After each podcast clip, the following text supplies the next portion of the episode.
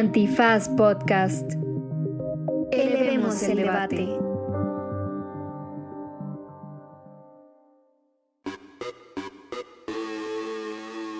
Buenos días, buenas tardes, buenas noches, bonita madrugada o cualquiera que sea el sueño bolivariano de integración latinoamericana que esté usted viviendo, ya sea el ALCA, el ALBA o cualquier otra perspectiva integracionista.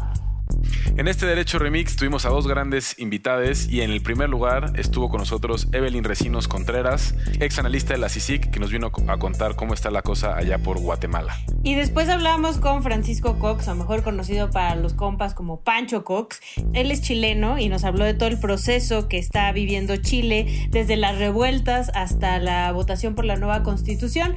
Eh, a él seguramente lo recordarán como a Troy McClure en películas como... como el GIEI de Ayotzinapa en México. Así que no se vayan porque está muy, muy, muy bueno el análisis de ambos. Y bueno, una mirada al derecho, a otras latitudes y a personajes que han contribuido no solo a sus países, sino al pensamiento jurídico regional. Porque esto es... Derecho. Remix. Divulgación jurídica para quienes saben reír con Ixel Cisneros y Miguel Pulido. Derecho Remix.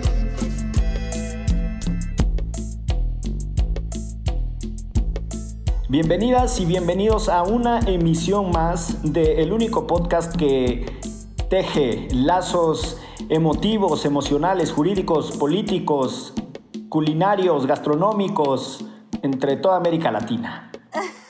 No, no, sonó como a... A comercial del... del, no, del gourmet o algo así. Del History Channel.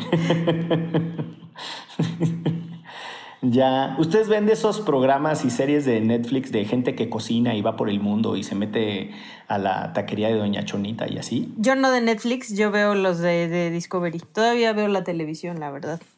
Tengo que aceptar. A mí no me gustan porque me da hambre. Luego veo, mi alacena con un cereal de tres meses y ya no se me antoja. con una maicena. Destruye mi economía culinaria. Sí, yo igual. Yo depende si tengo hambre o no puedo verlos, pero si tengo hambre no es, no es buena idea. ¿No? ¿De plano?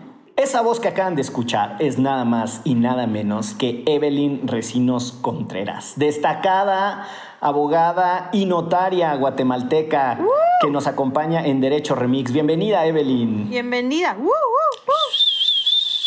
Muchísimas gracias por la invitación. Me da mucha alegría estar con ustedes el día de hoy. Yo te debo confesar que la primera vez que fui por razones profesionales a Guatemala y tuve contacto con un abogado y notario, dije, ah, qué curioso, en México los notarios para poderlo ser, el requisito es que sean abogados. Y después conocí a otro y decía abogado y notario, y luego conocí a otra y era abogada y notaria, y después descubrí que todas y todos son abogados y notarias. ¿Es cierto? Así es quienes estudiamos la carrera de Derecho en realidad salimos con tres títulos de grado. Ah, cabrón. Abogada, notaria y licenciada en Ciencias Jurídicas y Sociales. Y digamos que los eh, requisitos universitarios son que la tesis de grado que haces es para tu licenciatura en Ciencias Jurídicas y Sociales y con los dos exámenes privados y públicos que realizas frente a un tribunal son para tus grados de abogada y notaria.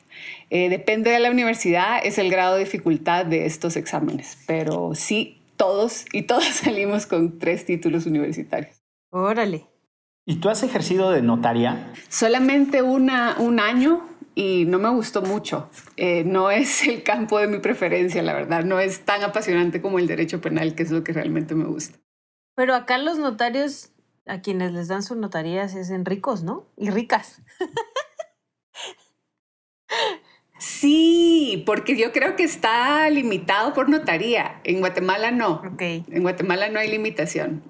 O sea, no hay patente de notario, como se dice. Aquí es casi feudal, ¿no? Es el abuelo que se le hereda al papá, que se le hereda al hermano, que se le hereda al hijo, así. ¿Sigue siendo así? No, no sé.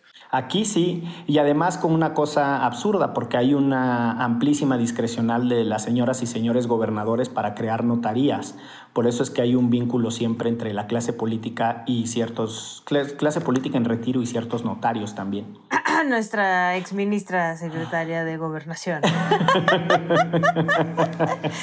Desde ahí están los pactos de, impunidad. Desde ahí empiezan. Pues muy bien, hablando de pactos de impunidad, una de las cosas que más eh, hemos discutido en Derecho Remix y en otros productos de Antifaz ha sido la extraordinaria contribución de Guatemala al mundo del derecho, del derecho internacional y del derecho doméstico con la creación de una Comisión Internacional contra la Corrupción y la Impunidad que fue extraordinariamente activa hace, vamos a ponerlo así, durante los últimos 15 años, eh, teniendo casos emblemáticos en donde incluso una eh, vicepresidenta en funciones y un presidente en funciones terminaron en el botiquín, diría Chelagüera.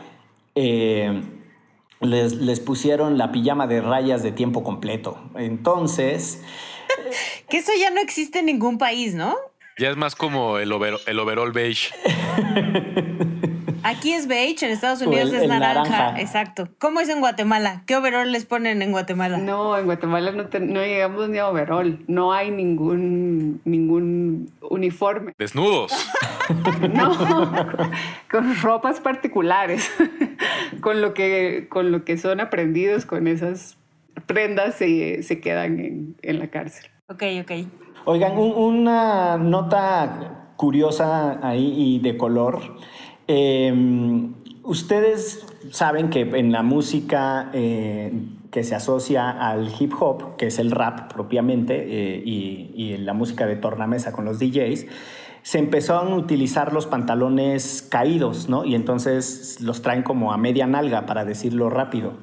Y en realidad ese era un movimiento que reivindicaba lo que sucedía en las prisiones, porque en las prisiones a los eh, reclusos y reclusas o a las personas que están privadas de su libertad, les quitan los cinturones. Les quitan los cinturones. y Eh, entonces adiviné. era un, un- un movimiento para decir eh, que en realidad estaban en solidaridad y denunciando el sesgo racista de las personas que están en prisión y por eso es que traen los pantalones de aguantacaca, así todos colgados.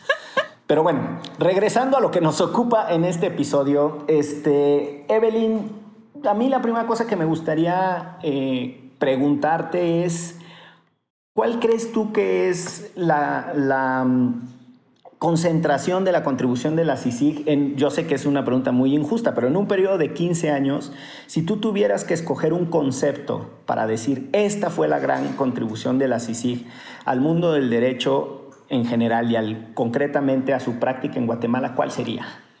Muchas gracias. Yo creo que dar la posibilidad a la ciudadanía de expresar que sí se puede, que sí se puede procesar a personas que han dañado muchísimo al país, que sí se puede, eh, en este eufemismo de tocar a los intocables, ¿verdad? Esta creo yo que fue una de las grandes contribuciones de la CICIG, evidenciar que hay mucha, mu muchísimos vínculos entre política, empresarios, crimen organizado y que sí se puede eh, llevarlos y procesarlos y que sea justicia. Oye, y hablando de eso, creo que eh, es difícil a veces para otros países eh, latinoamericanos entender que se puede procesar, pero también entender estos vínculos, como es fácil decir, este es un criminal porque es un narcotraficante, pero es difícil luego explicar cómo este narcotraficante está vinculado con esta empresa, que está vinculada con este partido político. Entonces, no sé si por ahí nos pudieras platicar algún caso que te venga a la mente que más o menos desarrolle o, o desmenuce esta red que es más común de lo que creemos. Sí, eh, por ejemplo, voy a, voy a hacer una relación entre un caso y un estudio reciente que, que dieron en Guatemala. Eh, en algunos de los casos de contratistas del Ministerio de Comunicaciones en Guatemala, contratistas que eran contratados para hacer obras públicas, carreteras, escuelas, hospitales, uno de ellos que, que era colaborador eficaz, que nos narraba cómo eh, el sistema de coimas funcionaba, eh, en una audiencia hizo número rápido para, estábamos tratando de identificar cuánto del dinero público efectivamente llegó a la obra o a las obras que estaban en litigio en ese momento. Y él sacó, eh, nos pidió un lápiz, sacó una hoja de papel e hizo números sobre las coimas que él había dado, el monto total del proyecto, y esto ascendía a más del 50%. Y esto tiene una conexión directa con un estudio que acaban de hacer en Guatemala un, economista llamado de apellido Baxenecker, eh, que evaluó durante 15 años los dineros públicos y él eh, evidenció que más del 50% del dinero público en Guatemala no llega a las obras, sino que llega a los paquetes, a los bolsillos de empresarios, políticos que hacen esta, esta negociación que básicamente se hace a través de coimas. ¿Coimas son sobornos? Coimas son sobornos, exactamente. Es el, es el término técnico que utilizamos en Guatemala para hablar de sobornos. Entonces, todo el sistema, digamos, está montado sobre sobornos. No hay unas licitaciones públicas que funcionen, sino se hace a través de negocios entre políticos y empresarios. Y ahí ya vemos eh, esa conexión bastante clara. Eh, por ejemplo, otro estudio eh, de una de una académica, una académica guatemalteca eh, muy famosa que se llama Martelena Casau Zarzú. Ella identifica que, identificó que por lo menos que, que, las familias empresarias y la política están mezclados. Y en Guatemala en la actualidad se ha identificado que por lo menos 58 empresas tienen eh, presencia pública en distintas instituciones del Estado. Entonces, no es algo que se diga eh, solamente como un discurso, sucede realmente. ¿Y, en qué momento, ah, o sea, digo, para nosotras en México y, nosotros que estábamos como, pendientes de lo que estaba sucediendo con la CICIG en Guatemala, era como muy esperanzador, ¿no? Y, y, también un poco de envidia, honestamente, este, de no tener una institución así que estuviera rompiendo con estos vínculos de corrupción y de impunidad entre el poder, el empresariado eh, y acá en México además con el crimen organizado.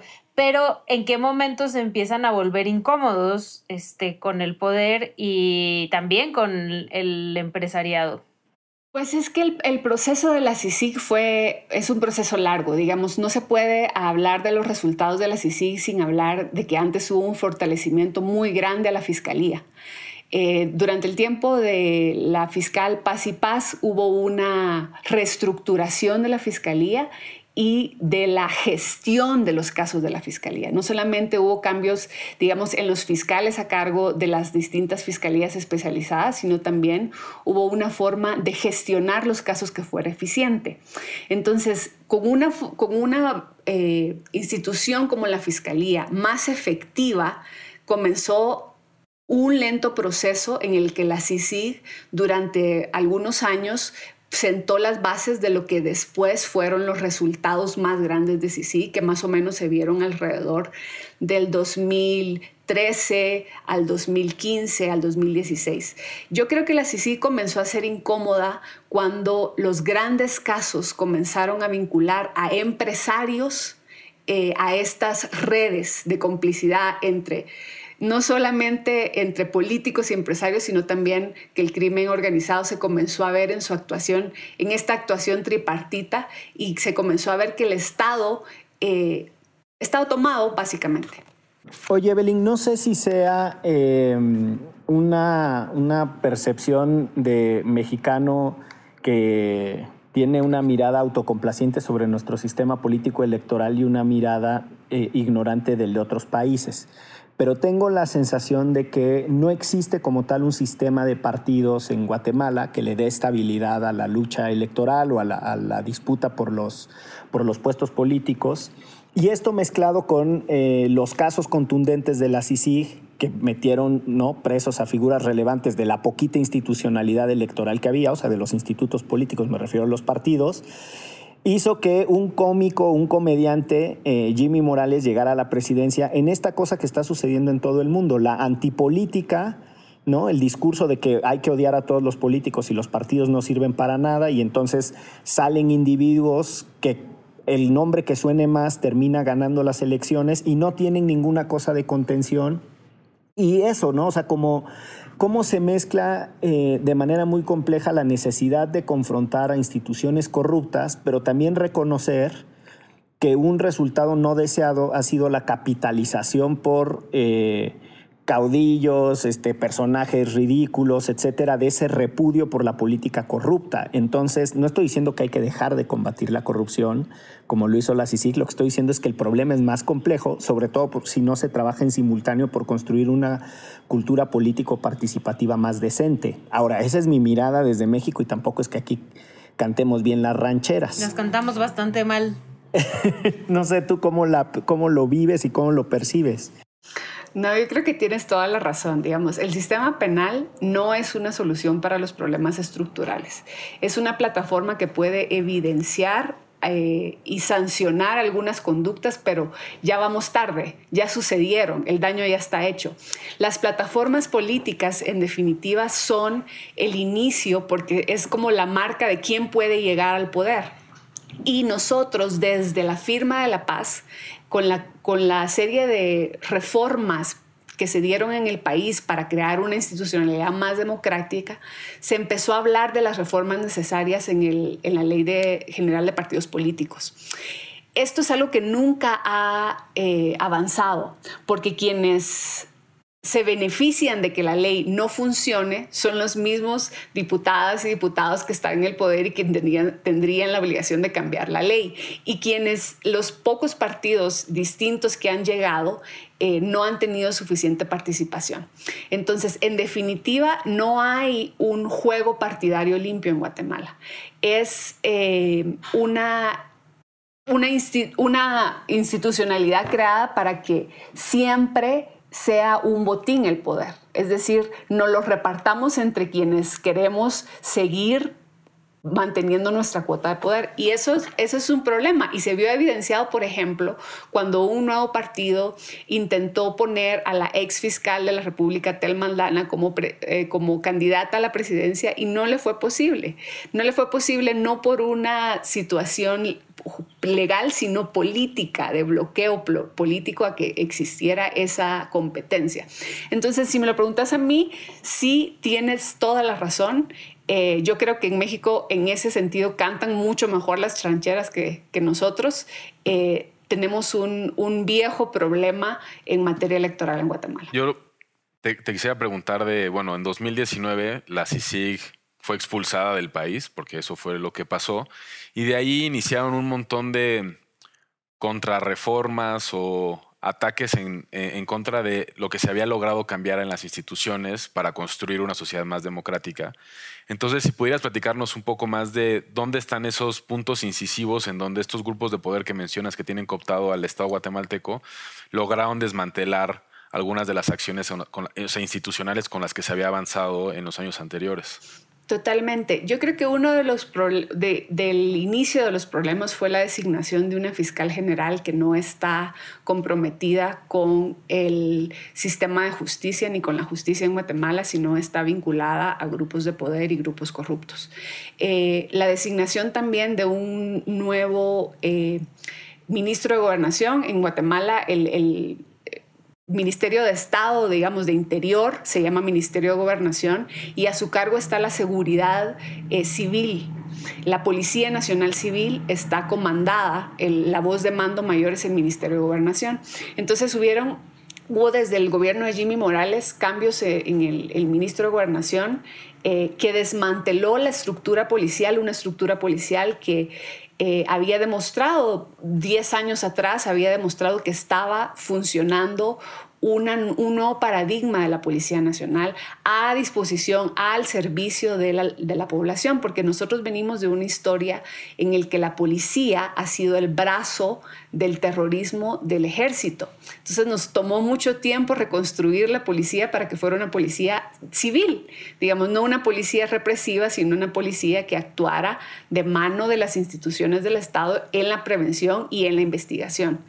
Eh, eso se desmanteló también. Y esto es evidente en cosas como que el 21 de noviembre del año pasado, en las marchas ciudadanas, eh, se dieron una serie de, intentos de marchas ciudadanas nuevamente en Guatemala y lo que sucedió fue una represión brutal de la policía, estallando bombas lacrimógenas, eh, tomando en detención a 36 personas, entre ellas personas mayores de, de en estado de vejez, no sé, muchas cosas. Eh, hubieron 52 denuncias de personas por abusos policiales.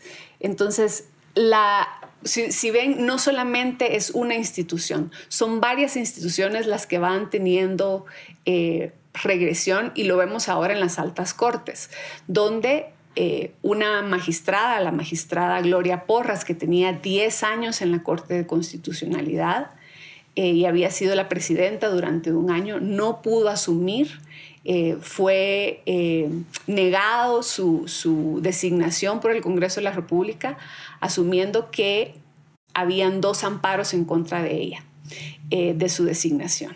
Entonces, vemos los cambios en el Ministerio Público, en el Ministerio de Gobernación y en las altas cortes y vemos que se toma de nuevo las instituciones de justicia.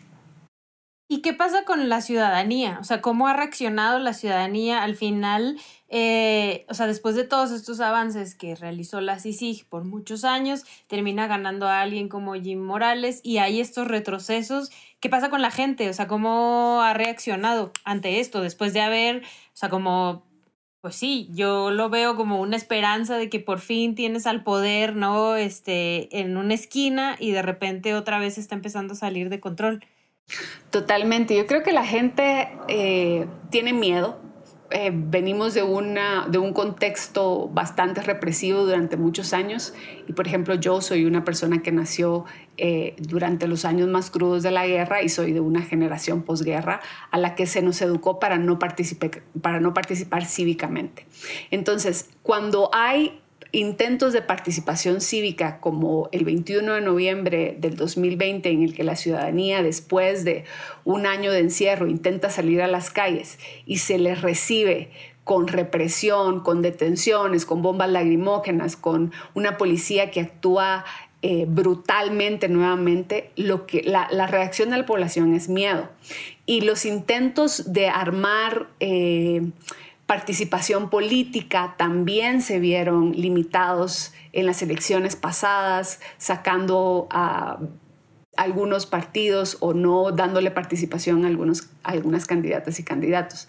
Entonces, yo creo que la ciudadanía eh, es una ciudadanía que ha tenido intentos de hacer una participación política que algunas veces son, como decimos en Guatemala, llamaradas de tusa, es decir, que hay un fuego que se enciende y se apaga muy rápidamente porque nos cuesta mucho pasar de la protesta a la eh, cohesión política y a la cohesión social. Es un saldo de la guerra.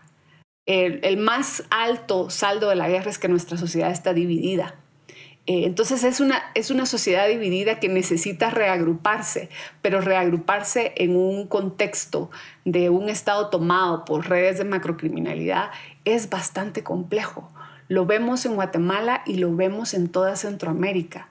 Eh, los, los, intentos de, de, de, los, de los políticos de hacer eh, mayor represión y la poca reacción de la ciudadanía es, creo yo, un saldo de la represión del pasado.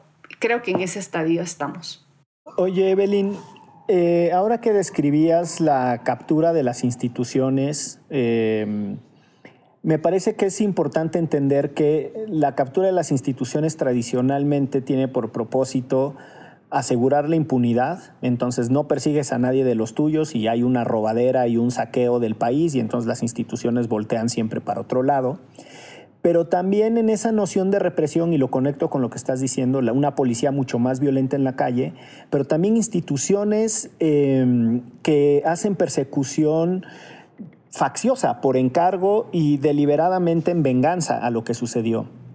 Y eso es lo que ha venido eh, sucediendo o es lo que está pasando en los últimos, ¿qué serán? Seis semanas. Ya no es solo la captura de las instituciones, ya no es el desaseo en el Congreso, en las designaciones y los nombramientos. Eh, aquí me voy a permitir hacer un paréntesis, pero va a ser muy breve, lo prometo. Ah, este, que en las designaciones en Guatemala las universidades tienen un lugar preponderante. Entonces, un amigo me decía que incluso se inventan eh, como poder la universidad para postular a personas a, cargos muy relevantes, sobre todo en el sistema jurídico. Eh, cierro mi paréntesis. Eh, entonces, esta captura... Eh, por fin. esta, captura de las instituciones, ahí voy, ahí voy, soy, eh, soy consistente eh, y luego me critican. esta... a punta de ojos críticos de Ixchel. No, pero te decía, esta, esta, idea de que no nada más quieren las instituciones para, para protegerse, las están utilizando eh, para atacar a quienes en su momento participaron frontalmente en el combate a la corrupción y la impunidad. Y hay un caso que es cercano a todos quienes estamos en esta grabación, eh, de FOPA y Aníbal, eh, de Juan Francisco Solórzano Fopa y, y de Aníbal Argüello, uno fue analista de casos de la CICIG y el otro fue el superintendente de lo que aquí es el Servicio de Administración Tributaria y para ustedes es la Superintendencia de Administración Tributaria. O sea, fue el jefe de cobrar los impuestos y le cobró impuestos millonarios a los empresarios saqueadores de Guatemala. Y ahora contra ellos está dirigiendo el, sistema de justicia. Como un ejemplo de este uso faccioso de las instituciones y la peligrosidad que tiene. Eh, y eso es prácticamente lo que a mí me, gustaría que le compartieras a quienes escuchan esto. O sea, cómo esta andanada en realidad parece ser ya un anuncio de ataques sistemáticos que van a venir con el mismo perfil. Totalmente. Algo que tú dices muy bien es eh, sobre los grupos de macrocriminalidad es que no solo quieren impunidad, sino también quieren desviar los recursos. Y cuando hablamos de desviar los recursos, hablamos de usar eh, caprichosamente en las instituciones del Estado. Y en Guatemala el sistema de justicia, el sistema penal, o sea, se está utilizando la criminalización para perseguir a personas que son... Eh, oponentes, ya sea de empresas extractivas, como en el caso de Bernardo Caal, que fue sentenciado dentro de su proceso penal no había ni una sola prueba científica. Fue sentenciado y todas las declaraciones eran declaraciones testimoniales de personal que trabajaba en una empresa extractiva a la que él y su comunidad se oponía. Esto es un uso eh, caprichoso del, derecho penal. Es una criminalización pura y dura. Y esto lo vemos en repetidas ocasiones. Lo vemos en el caso de María Choc, también otra eh, defensora de la tierra. Y lo vemos ahora en el caso de Juan Francisco eh, Solórzano Fopa y de Aníbal Alguello Mayén. Juan Francisco Solórzano Fopa eh, no solo fue superintendente de la SAT, yo fui compañera de él también en el Ministerio Público. Y él eh, era eh, el, jefe de analistas. Él, tiene una carrera de funcionario público de muchísimos años. Y cuando yo trabajé en el Ministerio Público y fui compañera de él, era el jefe de la unidad de análisis que se estaba creando, que no atendía solamente a una fiscalía, sino a todas las fiscalías del Ministerio Público con un grupo de analistas que proporcionaban material de análisis criminal que fue usado en tribunales por ese trabajo se condenaron y sentenciaron a muchísimos pandilleros en Guatemala y a otro tipo de, delincuentes, de personas que ahora están guardando eh, prisión. Y luego él como tú bien lo dices, eh, pasa a la Superintendencia de Administración Tributaria, hace un cambio, realiza una función pública mucho, de mucho más impacto eh, en esa jefatura y Aníbal Argüello, pues todos sabemos que era un analista de CICIG y estuvo involucrado en casos tan importantes como el caso de la línea.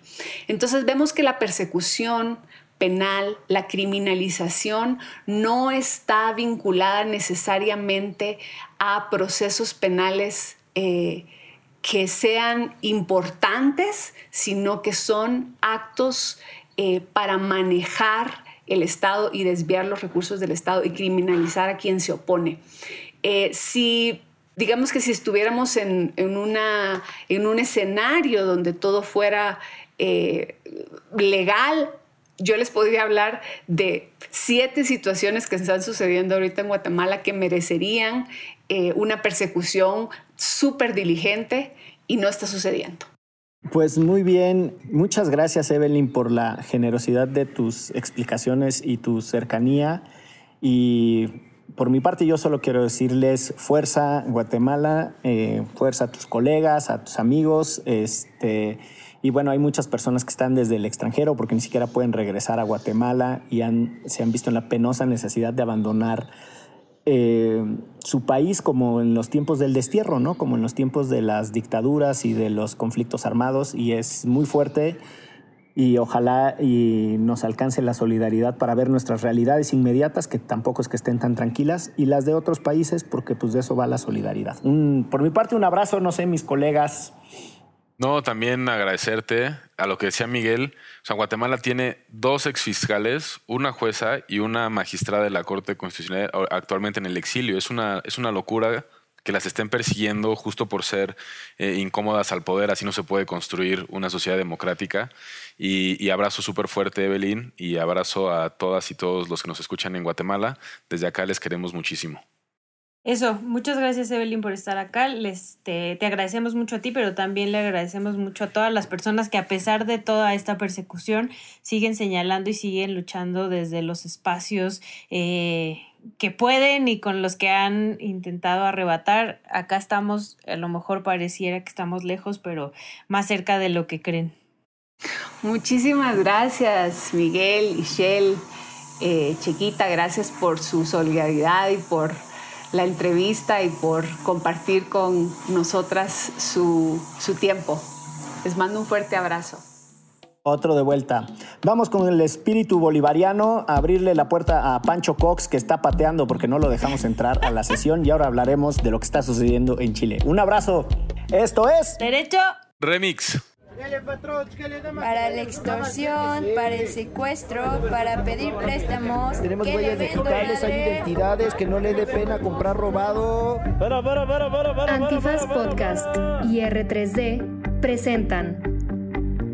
El Congreso aprobó una reforma a la Ley Federal de Telecomunicaciones y Radiodifusión para crear una base de datos que almacenará tus datos personales como nombre, CURP, domicilio. Y lo más grave, tus datos biométricos, la imagen del rostro, iris, huellas digitales tuyas y de todas las personas usuarias de una línea telefónica. Esto significa que se recolectarán los datos de 90 millones de personas para las más de 120 millones de líneas telefónicas del país.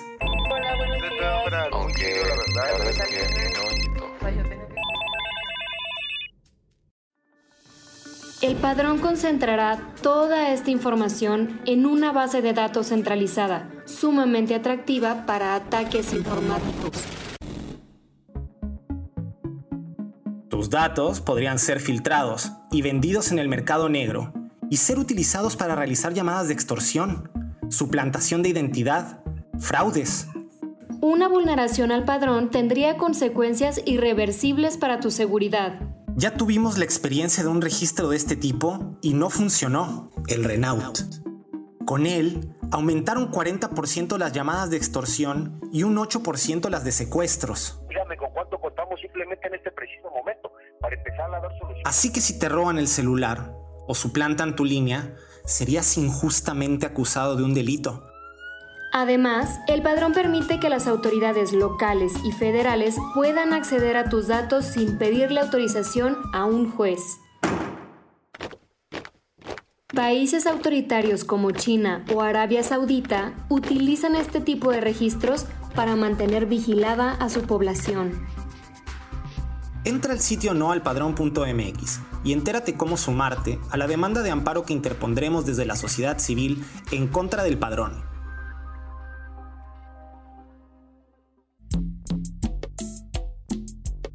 Pues volvemos a este segundo segmento bolivariano, el sueño del comandante Chávez, la integración latinoamericana a partir de conversaciones con uno de los marxistas más destacados del continente. Ah, fanático además de la verde amarela, Francisco Cox Vial. es el sueño de Bolívar. Bienvenido. Dejémoslo en el sueño de O'Higgins y me parece fantástico. Ah. fueron, fueron muchas provocaciones en una presentación, Pancho. demasiadas, demasiadas.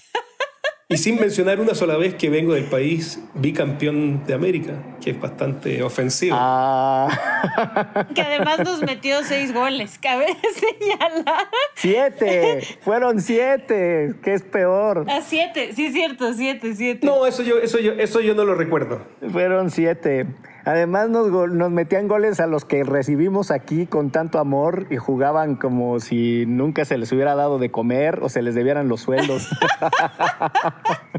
Ese Nico Castillo que ha sido la contratación más trágica en la historia del Club América. Qué bueno que se lo llevaron, fíjate. Qué bueno, sí. No perdono. Con los Pumas fue campeón de goleo. Aquí con los Pumas hizo su trabajo, nosotros sí, los recibimos bien, Pancho. Eh, y nosotros lo queríamos, pero todo fuera por el dinero americanista que se fue. Hijo del mal. Bueno, bueno. Tenía que alimentar a su familia el hombre.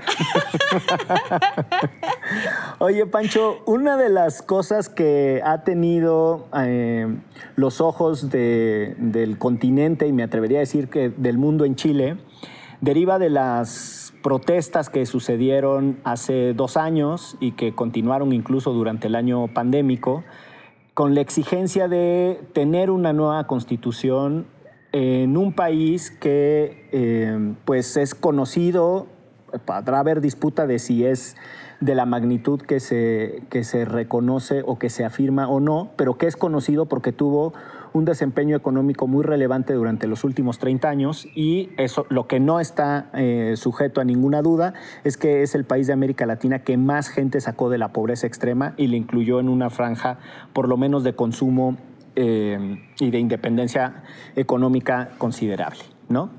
Y pues ahí está la efervescencia. ¿Se necesita o no una nueva constitución? Y si nos pudieras platicar un poquito, ¿por qué tanta polémica con la constitución chilena anterior? A ver, yo creo que, lo, que plantea Miguel es, muy cierto. Eh, y ese, es un poco lo, quizás a gente de mi generación, creo que aquí es clave la diferencia, bueno, de generación y obviamente de origen. Obviamente no, no, basta ser un genio para saber que yo soy de los privilegiados de Chile. Eh, y eso creo que sí tiñe la visión que nosotros tenemos, digo yo tengo al menos, que efectivamente esos 30 años, porque si tú recuerdas, seguías más o menos el caso, eh, se decía no fueron 30 pesos, fueron 30 años, porque lo que gatilla eh, toda la revuelta, el estallido, según se le quiera denominar, es el aumento en 30 pesos del metro de Santiago. Eh, y rápidamente sale entonces esta consigna, no fueron 30 pesos, fueron 30 años. Y ahí es un poco lo que tú dices, o sea, se conjugan una cierta de cosas porque efectivamente se saca mucha gente de la extrema pobreza, eh, el nivel de escolaridad y de ingreso incluso a, la educación superior es bastante eh, alto, sin embargo, con costos muy fuertes para eh, la clase media y la clase media baja de Chile, que es con el endeudamiento obviamente de por muchos años de aquellos que estudiaron con crédito del Estado que en realidad era un crédito privado con aval del Estado, pero que se les cobraba finalmente. Entonces no había educación universitaria gratuita eh, para todos. Entonces esos son como una serie de temas que van surgiendo en eh, el estallido. Y, y obviamente yo te diría que la protesta inicialmente no es ni por cerca con la constitución. Ese es como la, el canal de institucionalización que se le dio a las movilizaciones. Eh, y eso es lo muy interesante porque, para la sorpresa de todos los analistas, eh, yo te diría que la gente de la Plaza Italia, Plaza Dignidad, como lo quieran llamar, más radical está representada hoy en la, en la Convención Constituyente, que era gente que estaba absolutamente excluida eh, de cualquier tipo de discusión. Y, y, sobre, antes de entrar a esta nueva constitución, en la constitución anterior lo que se decía es que es una constitución pinochetista y es una constitución del régimen anterior. No sé si pudieras platicarnos un poquito más cómo es que se da esa transición en Chile y cómo es que después de la salida o el plebiscito que, saca a Pinochet del poder, se sigue teniendo esto que se le llama la constitución pinochetista y cómo es o sea, ya, eso ya tiene más sentido en los, no son 30 pesos, son 30 años, pero ¿cómo es que durante todo ese tiempo no se reformó? A ver, lo que pasa es que el, el andamio o, como se llama la maquinaria que, dejó la, dictadura eh, fue una maquinaria jurídica muy inteligente, si es que no quieres que las cosas cambien. Y básicamente Jaime Guzmán, y esto es algo que, por ejemplo, un profesor como Fernando Atria ha dicho, eh, son las trampas de la Constitución, se establecieron instituciones que impiden el cambio. Y esas instituciones se reflejan en quórum calificados para materias muy significativas, eh, un verdadero poder de veto eh, que lo que le daba un poder de veto a la derecha, entonces proyectos que no se podían aprobar porque los votaba, o sea, los vetaba la derecha. Y aún y la última parte es, es que lograba sobrepasar todos esos temas, la redacción de la Constitución y eh, la forma que en realidad se establece un Estado subsidiario, se establece una serie de principios que cuando se lograba obtener las mayorías, después se votaban esos avances en el Tribunal Constitucional. Entonces, efectivamente, lo que se sentía era que aun cuando tú lograbas la mayoría para transformar el país, había un, eh, un foco de resistencia último en, el, en el Tribunal Constitucional, dado su nombramiento, que eso también es parte del problema con el sistema binominal que teníamos, que en el fondo se crearon dos grupos que le dio estabilidad para algunos al sistema, pero también le dio poder de veto y eh, alternancia en los nombramientos de puestos como los miembros o miembros del, Tribunal Constitucional en Chile. Entonces, eso es lo que te permite dejar un modelo, aun cuando cambien la, la mayoría. Con lo que, o sea, con las manifestaciones y con la presión social, lo que se logra, según entiendo, primero es eh, que se pueda votar si se quiere cambiar la constitución o no, ¿no? Que es cuando la gente sale masivamente con todo y pandemia a votar para este, lograr eh, el, que se pueda reformar la constitución. Y lo que se votó hace unas semanas, eh, dependiendo de cuándo usted escuche este, este podcast a mediados de mayo, es que el ya las personas que, quiénes iban a ser las personas que iban a participar en esta reforma a la Constitución. Y lo que da un vuelco tremendo es que son muchas personas, eh, muchos personajes independientes que no tienen ningún partido y también esta llamada ultraizquierda, ¿no? O sea, como de la izquierda más radical, que es, son las personas, o sea, los quienes tienen más escaños en estos constituyentes que van a, a reformar la Constitución. Así es, eh, pero mira, lo, interesante, y por eso, por eso pongo el pie de, que, el punto, perdón, de que no necesariamente se quería o no se veía solamente como una demanda de una convención constituyente como la que salió. O sea, de hecho, por ejemplo, uno de los personajes fundamentales en el acuerdo es ahora candidato presidencial por, va a ir en una primaria con el Partido Comunista y el Frente Amplio, que es la izquierda. Eh, que es Gabriel Boric, él firma este acuerdo y después es muchas veces eh, insultado en la calle por haber firmado el acuerdo que permitió este plebiscito y que está permitiendo eh, la convención. Y lo que tú dices, claro, es muy, eso es lo que probablemente llamó la atención de todos los analistas, incluso nacionales, que eh, es el, totalmente la debacle de los partidos políticos. lo que fue los quienes gobernaron los 30 años, o sea, la concertación y la nueva mayoría, obtienen muy bajo porcentaje. Esta lista del pueblo que la verdad, quizás yo, pero creo que en general se sorprendió mucho porque es gente independiente que armó una lista pero que eh, obedecen a eh, movimientos sociales. Hay incluso gente, por ejemplo, está un personaje que fue muy conocido en las protestas, que es la tía Pikachu, porque se disfrazaba de Pikachu y iba a protestar disfrazada de Pikachu. Mi, mi, hijo votaría por él, por ella seguro. Yo la vi, le metieron unos buenos, le metieron unos buenos catorrazos, este. Oigan, con Pikachu no, ¿eh? Con Pikachu no. No, de verdad. Yo vi ahí algunas que con las tanquetas de agua las sacaban volando, o sea, le dieron. Así es, así es. O sea, hubo personaje, eh, el sexy Spider-Man, la tía Pikachu, que protestaban en la plaza y que se hicieron muy icónicos.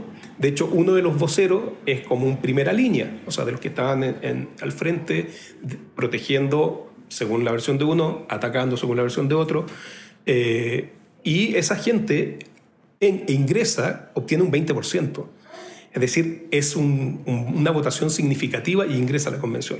Después, como tú dices, la otra fuerza es la del Partido Comunista y el Frente Amplio, que además en el contexto, si, si ustedes analizan no solo el proceso de la Convención Constituyente, sino que también eran elecciones de alcaldía, de municipalidades. Y la municipalidad de Santiago la gana una chica comunista, primera vez que gana eh, una chica comunista. Y el Partido Comunista obtiene una votación eh, histórica en, en, Chile. Entonces, efectivamente, el desgaste de los partidos políticos, el cansancio con el modelo, y entonces esto va a producir una discusión al interior de la convención, porque lo interesante es que nadie solo tiene los dos tercios para imponer eh, decisiones. Por lo tanto, aunque va a ser quizá un poco eh, difícil, porque quien gana también desde el lado de la derecha no es la derecha liberal que se está creando, sino que es la derecha más eh, dura. Es, es la UDI, o sea, son voceros y figuras muy radicales dentro de la derecha. Entonces tienes un, un, armado de derecha dura con una izquierda dura y con algunos independientes medios de centro y algunos centro izquierda eh, y va a ser interesante cómo se producen los acuerdos al interior de, la convención. Y ahora lo que vemos en las notas internacionales, ¿no? Este tiene que ver con la caída de los mercados, ¿no? Y del miedo de los inversionistas. Ya la palabra, o sea, pareciera que estábamos en 1980 y la palabra comunista hace que este, los grandes intereses tiemblen. Entonces, me causa como o sea, sí, es este esquema que no le funcionó a la población, este esquema capitalista, el cual ahora, eh, por lo menos te digo, en las notas internacionales sale a relucir como todo esto que ha ganado el pueblo chileno lo que va a traer es una crisis económica. Lo que sí es cierto, y te lo digo yo como yo soy abogado, pero tengo mucho eh, que me dedico a temas de juicio, o sea, penal y ese tipo de cosas, eh, pero sí conozco muchos abogados que son asesores de, de inversión. Y sí recibieron, a partir del domingo, empezaron a recibir consultas de clientes de cómo sacar la plata eh, de Chile. O sea, eso, eso es algo que sin duda genera cierto temor. Eh, pero yo creo que es un temor infundado. O sea, a mí me parece que dado que nadie va a poder imponer una visión, lo que se va a lograr es ciertos acuerdos que van a permitir eh, que todos y todas puedan tener una vida digna. Eso en definitiva eh, favorece incluso el desarrollo económico. Eh, porque no hay nadie que va a venir acá a plantear, supongo, eh, o, que va a lograr imponer a la... porque hay un, hay un, para aclarar, hay un plebiscito de salida también. O sea, una vez que se acuerda la constitución, esto tiene que ser votado y aprobado por la mayoría de la población. entonces, nadie va, va, aquí a decir, mire, ¿sabe que vamos a tener una economía centralmente planificada? vamos a expropiar todas las, eh, ¿cómo se llama? las empresas. Eh, un modelo como ese no se ve que sea viable en, estas conversaciones porque, como digo, nadie tiene los dos tercios para imponer al otro y todavía queda eh, el plebiscito de salida. Entonces me parece que, que sin duda es, es, la incertidumbre y eso es lo que pasa, por lo menos en Chile, no sé cómo será en México, pero en Chile hay una pregunta muy irritante pero que refleja el alma nacional de eh, la élite, que es ¿en qué colegio estudiaste? Te pueden preguntar a los 50 años ¿en qué colegio estudiaste? Básicamente eso es para saber de dónde vienes y, si te conozco. Aquí lo que obviamente con la gente que ingresa a la convención constituyente no saben en qué colegio estudiaron. Entonces para la élite y para ese grupo dice quién es esta gente. No, no, no tengo referentes para poder ubicarlos en ninguno de mis casillas que me permiten eh, estar tranquilo, por decirlo de alguna forma. Oye, Pancho, decías hace rato que es evidente que se pulverizó el sistema de partidos. Si vemos lo que sucede en El Salvador con Bukele, también es una, ¿no? un, despedazadero de los partidos políticos brutal. Eh, países como Perú, que nunca alcanzaron a cuajar un sistema de partidos, pues están ahí ahorita con Castillo y con los Fujimori todavía, ¿no? Que además están peleados entre ellos, entre Keiko y Kenji, y todo con el papá y de por medio, una cosa súper absurda. Y México, la verdad es que está en su peor momento de institucionalidad eh, político-electoral. Los partidos están de capa caída. Unos, antes de, entrar, antes de que nos estuvieras pateando la puerta del Zoom para que te abriéramos, estábamos hablando con, con Evelyn Em, una amiga guatemalteca que tú conoces, y también salió el tema del, desastre de los partidos políticos. Y yo creo que más allá de, si uno está o no a favor, y esto es una conversación que tú y yo hemos tenido, sobre los desempeños de los partidos políticos en el concreto, sí importa saber ¿Cuál es la tecnología de negociación colectiva con la que se va a ir a un proceso constituyente como el de ustedes o a reformas como las que seguramente vamos a tener en el corto plazo nosotros? Porque a, individuos carismáticos la cosa se puede poner más peligrosa. Y ahí mi pregunta es, reglas de votación que compensen la falta de, bancadas en la constituyente? Eh, ¿Cuál va a ser la, técnica de negociación y acuerdo para salir? Porque si no se van a quedar trabados. Si todos los individuos se montan en su macho, pues difícilmente van a, llegar al grado de consenso que requieren y no, no hay partidos ahí representados. no sé cómo le van a hacer y no sé si la dimensión procedimental sea algo que les pueda ayudar. Mira, yo, a ver, no tengo la respuesta porque esas, decisiones las va a tomar la convención una vez que esté establecida. O sea, el reglamento interno y de funcionamiento y eh, va a ser, o sea, fijado por ello y no sabemos. Entonces no, no, tengo una respuesta. Eh, sobre el tema que tú planteas, yo creo que efectivamente esa puede ser también una de las razones eh, de no solo de que en el fondo vuelve a ser viable un partido comunista dirigiendo el país, sino que hay una incertidumbre de contrapesos, justamente porque no hay partidos políticos. Y, a uno lo pone en una situación muy incómoda tener que defender a una eh, tropa impresentable, porque es cierto que, efectivamente nuestro sistema, y ese creo yo que es el, diagnóstico profundo de lo que ocurrió en Chile, que eh, muchos y muchas eh, dirigentes de, de la concertación se acomodaron muy rápidamente en directorios de empresas reguladas y pasaron a ser directores y entonces eso genera una cierta desconfianza y, y, como un amigo argentino, me acuerdo que me decía en Chile, me decía, denme una gratis, algo que no tenga que pagar. En Chile tú pagas por todo, o sea, no puedes casi circular si es que no pagas y pagas caro. Entonces, creo que efectivamente es muy difícil, sin un sistema de partidos políticos, eh, conducir esto. Y hemos visto, afortunadamente, en este proceso, nosotros tuvimos una ex periodista política transformada en periodista de farándula que eh, se manifestaba, aparecía en la encuesta como la mayor eh, posible candidata presidencial. Eh, su marido, que iba de, gobernador, sacó una pésima votación. Entonces no fue capaz de traspasar sus votos a él. y si vemos quiénes están surgiendo, yo sigo creyendo que eh, Paula Narváez, que es del Partido Socialista y, que tiene cierta arraigo en, el sistema de partido, puede hacer una viabilidad y puede ser viable, perdón, y se pueda convertir en una lideresa en esto de también la, de, lo que se discute sobre la convención. Entonces, pero sin duda va a ser uno de los problemas. Yo también, perdón, y que me alargue porque estoy siguiendo mal las instrucciones, pero hay profesores constitucionalistas muy buenas y profesores constitucionalistas que fueron, eh, fueron votados constituyentes. Eso yo creo que va a haber una capacidad de conducción de esa gente. Y son todas personas que ellos sí y ellas comparten eh, una visión de modelo donde se desmarquentaliza eh, los derechos, donde se provee un sistema que yo creo que es lo que la gente quiere. O sea, toda la revuelta o el estallido fue por dignidad. Y si uno pone como principio orientador, como piedra angular, como hicieron los sudafricanos, el principio de dignidad en el proceso constituyente, creo que te permite eh, organizar y como categorizar eh, las medidas que tienes que adoptar y los principios y derechos que tienes que implementar y dejar abierto quizás el modelo, pero con una fuerte eh, base para que todos y todas puedan tener una vida digna. Qué, qué interesante esto que mencionas sobre el rol que tienen los partidos políticos, porque parece que es una tendencia del siglo XXI poner en tela de juicio estos sistemas que habían generado, entre comillas, estabilidad en nuestros países. Y esto viene desde la elección de Donald Trump o personajes como Bernie Sanders, Bukele en El Salvador, Jimmy Morales en Guatemala, lo que está pasando ahora en Chile.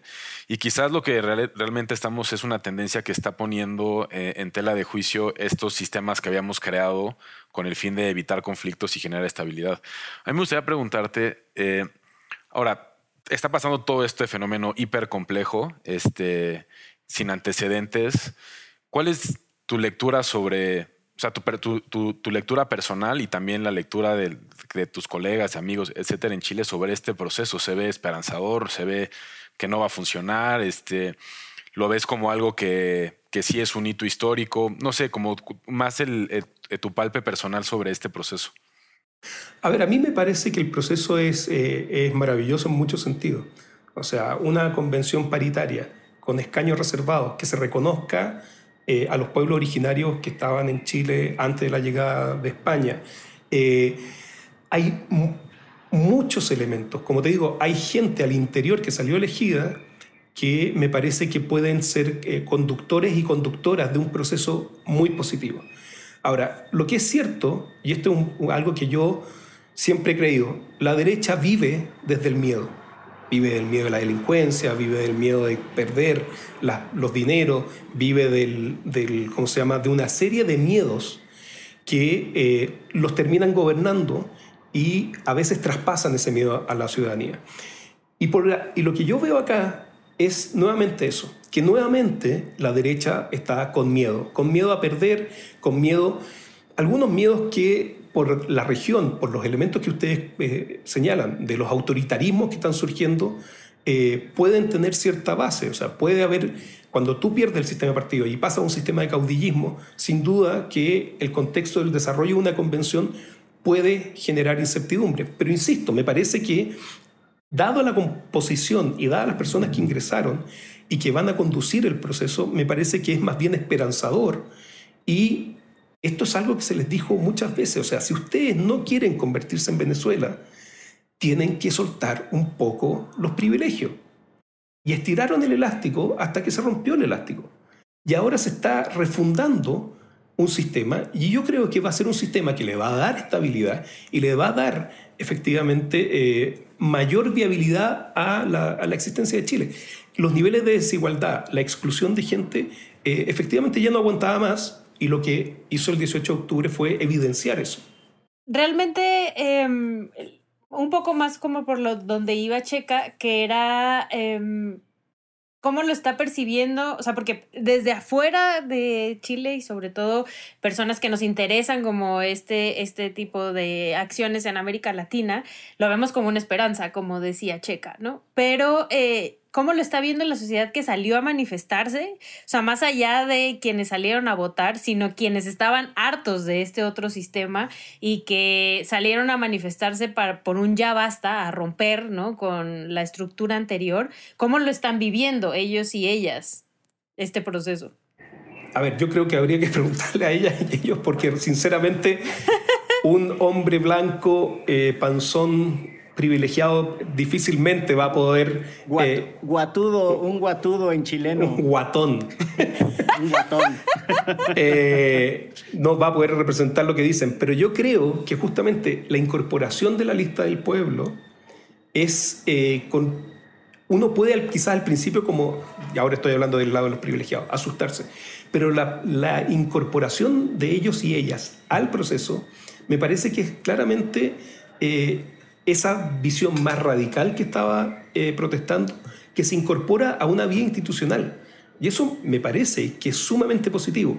Yo espero, y ahí a veces me da un poco de susto porque puede existir de parte mía un poco de una ingenuidad institucional de que dado que ese 20% estaba representado, se va a respetar lo que salga de ahí. Puede ser que no, y, y eso es algo que está por verse pero me parece que efectivamente eh, la incorporación de esas voces, la incorporación del Partido Comunista y del Frente Amplio, eh, aunque eso es súper interesante, por ejemplo, en una entrevista del fin de semana exacto, o sea, inmediatamente después de las elecciones o en la semana, el vocero de la lista del pueblo dijo que no iban a negociar con el Partido Comunista ni con el Frente Amplio porque ellos eran partido y eran parte del sistema y ellos eran antisistema. Entonces ahí va a haber una tensión pero yo creo que finalmente eh, se va a lograr algo que nos va a permitir, una nueva carta de, navegación, como decía Nino, o sea, algo que nos va a representar a todos y a todas. Ya, obviamente que va a haber cosas que a lo mejor algunos vamos a decir, no, es que esto yo no estoy de acuerdo. Y va a haber que también sería interesante ver cómo es el, el plebiscito de salida, si es total, cerrado o por punto. Eso no, no lo tengo claro. Eh, entonces me parece que ese grupo va a estar muy pendiente de que sea lo que vaya saliendo y cómo se va comportando el proceso y que no se sienta que es eh, un acuerdo de una nueva élite, porque sin duda eh, los directores y directoras o dirigentes de estos grupos son todos bastante privilegiados y que dejamos fuera a, la lista del pueblo. Pues ahí está. Eh, un desafío de construir el consenso de que todos estamos incómodos con algo en una propuesta que nos amarre a todos es impresionante. Todo el mundo puede pensar que el sistema de salud está fatal. Eso no significa que todos tengamos la misma idea de qué sistema de salud queramos eh, tener. Y, y yo creo que ahí se les viene ahora la pelota. Les deseamos mucho éxito constitucional, Pancho. Gracias por la generosidad de de tu tiempo. Y si ustedes no lo sabían, Pancho además tiene una destacadísima carrera en tribunales internacionales, en grupos como el GIEI, de expertos eh, interdisciplinarios e independientes aquí en México y otro más en Venezuela. Sería buenísimo que un día eh, habláramos de eso, Pancho, tanto de tu trayectoria como penalista y de derecho internacional.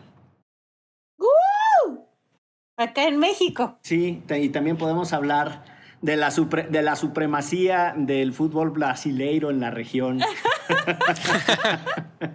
eso, eso, eso, eso, eh, yo creo que debieras de invitar a otras personas. Eh, yo solo voy a decir que he visto a Messi llorar dos veces. Y eso fue a manos de Chile. Solo diré eso. Muy bien, muy bien. Con ese pensamiento nos vamos porque esto fue... Derecho Remix. Divulgación jurídica para quienes saben reír. Con Ixel Cisneros y Miguel Pulido. Derecho Remix.